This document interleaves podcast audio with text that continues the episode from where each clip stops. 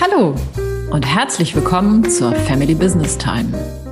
Wenn zu Ihrer Familie ein Unternehmen gehört, sind Sie bei uns genau richtig. Denn Family Business Time ist der Podcast für Familienfrieden im Familienunternehmen. Herzlich willkommen zu dieser Folge.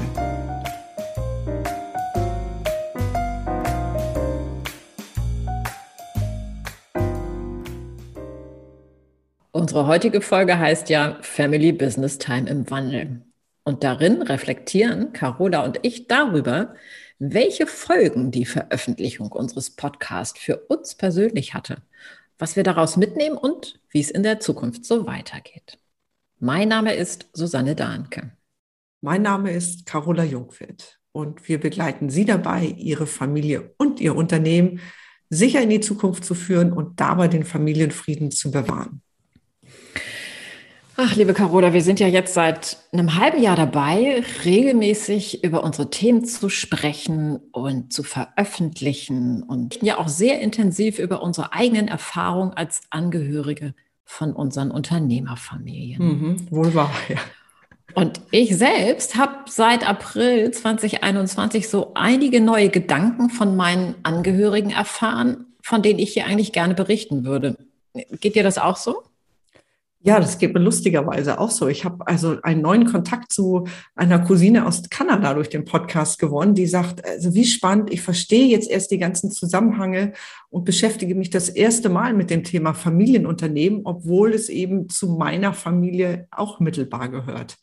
Mhm. Oder ich habe äh, Verwandte in Australien, ähm, die sagen, jetzt erst verstehe ich die Dynamiken, die bei uns so stattgefunden haben. Und auch manches von den Themen verstehe ich jetzt erst richtig. Und manches ist auch, hören Sie wie gefühlt das erste Mal. Und das freut mich natürlich äh, ganz besonders, dass ich auch im persönlichen Umfeld da etwas bewirken kann. Klar. Mhm. Mhm.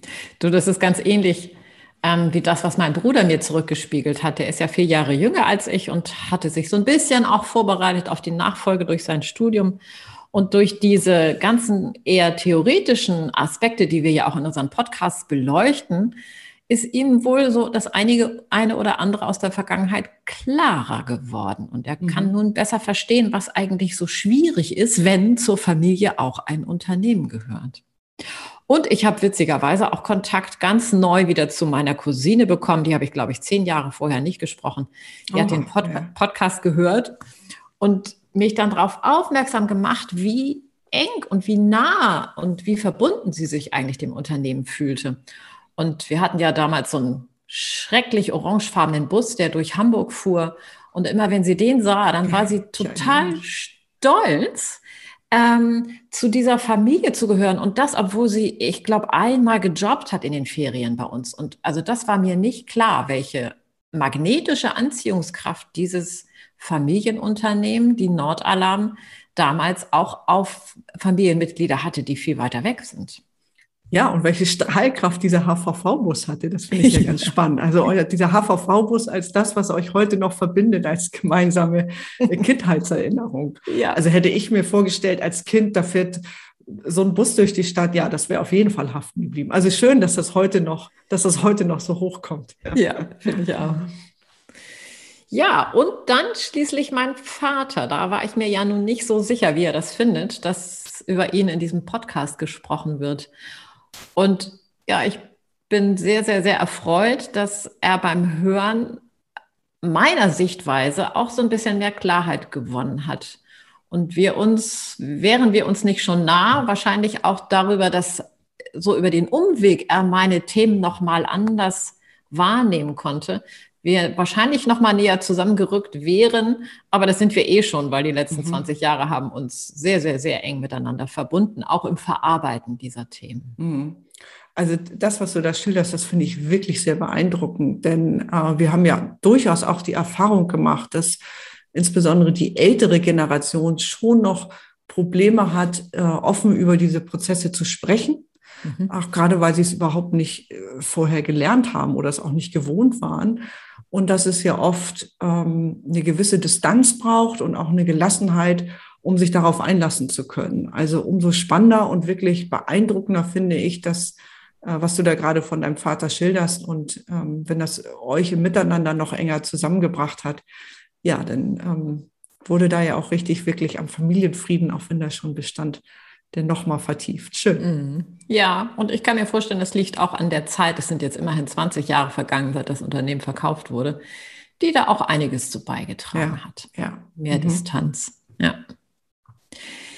Ja, wie gut, dass wir nicht nur für unsere Hörer und Hörerinnen einen Mehrwert entwickelt haben. Ja, lass, lass mich da eben noch mal ähm, kurz zwischengehen, liebe Susanne. Mir fällt noch eine Hörergruppe ein, ähm, über deren Feedback ich mich sehr gefreut habe. Und das sind Menschen, die bis dato überhaupt gar nichts mit Familienunternehmen eigentlich zu tun hatten und äh, die trotzdem irgendwie in diesen Podcast reingerutscht sind und gesagt haben, okay, also jetzt kriegen sie langsam eine Ahnung davon, äh, wie komplex diese familienunternehmerischen Themen überhaupt sind. Und das hat mich wirklich sehr berührt und auch sehr gefreut, denn äh, wie oft hört man äh, dieses Vorurteil, mein Gott, ja, also wer in einem Familienunternehmen aufwächst, der ist ja unglaublich privilegiert. Mhm. Und eben auch mal äh, von der anderen Seite der Medaille zu hören, dass das ähm, zwar natürlich mit viel Privilegien verbunden ist, dass es aber auch mit vielen Pflichten und auch viel Verantwortung und ähm, mitunter auch viele Rucksäcke sein können,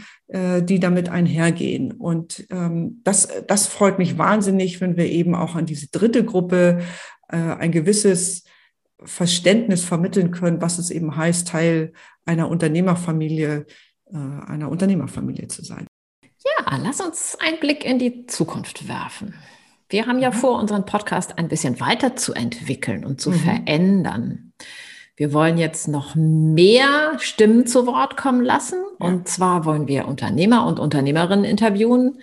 Wir wollen andere Fachleute und Berater an den Tisch holen. Und wir wollen uns auch mit Menschen unterhalten, die eine familienunternehmerische Vergangenheit haben. Mhm. Und ich freue mich und bin sehr stolz, dass ich schon den ersten Interviewpartner äh, vorstellen darf. Das ist Peter Kurs, der lebt in Husum an der Nordsee und der führt dort in dritter Generation das Kaufhaus CJ Schmidt.